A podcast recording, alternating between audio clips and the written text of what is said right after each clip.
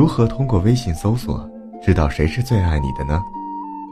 大多数人说，搜索哈哈哈哈出现次数最多的人，搜索我爱你出现次数最多的人，那其实有两个字最能看出一个人爱不爱你。昨晚无意间刷微博，看到这样一条消息：如果在朋友圈打出“晚安”两个字，就会出来几十条甚至上百条跟晚安有关的信息。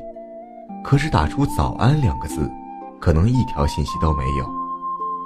说晚安太容易，因为夜晚的人儿习惯了晚睡，大多数都会孤独。然而说早安却很难，因为很少有人一觉醒来第一件事。就开始想你，所以如果你遇到了，请一定要珍惜。可见，用微信搜索“我爱你，亲爱的”或者“晚安，宝贝”，不足以证明他多在意你。一个真正在意你的人，会在睁眼时第一个想到你。如果一个人经常给你发早安，你在他心中的位置一定具有足够的分量。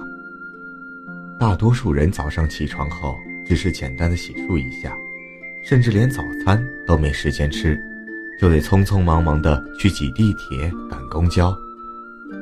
即便有的人时间稍微充裕一些，也恨不得躺在床上多睡上一会儿，哪有时间一清早醒来就看手机跟你说早安？如果不是因为在乎你，谁又愿意睁开眼睛就向你报告，跟你说一声早安呢？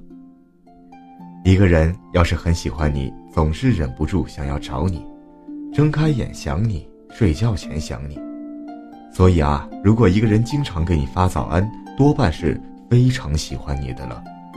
晚上期待多和你说几句话，恨不得跟你说到天亮，将他所有的事情都跟你倾诉一下。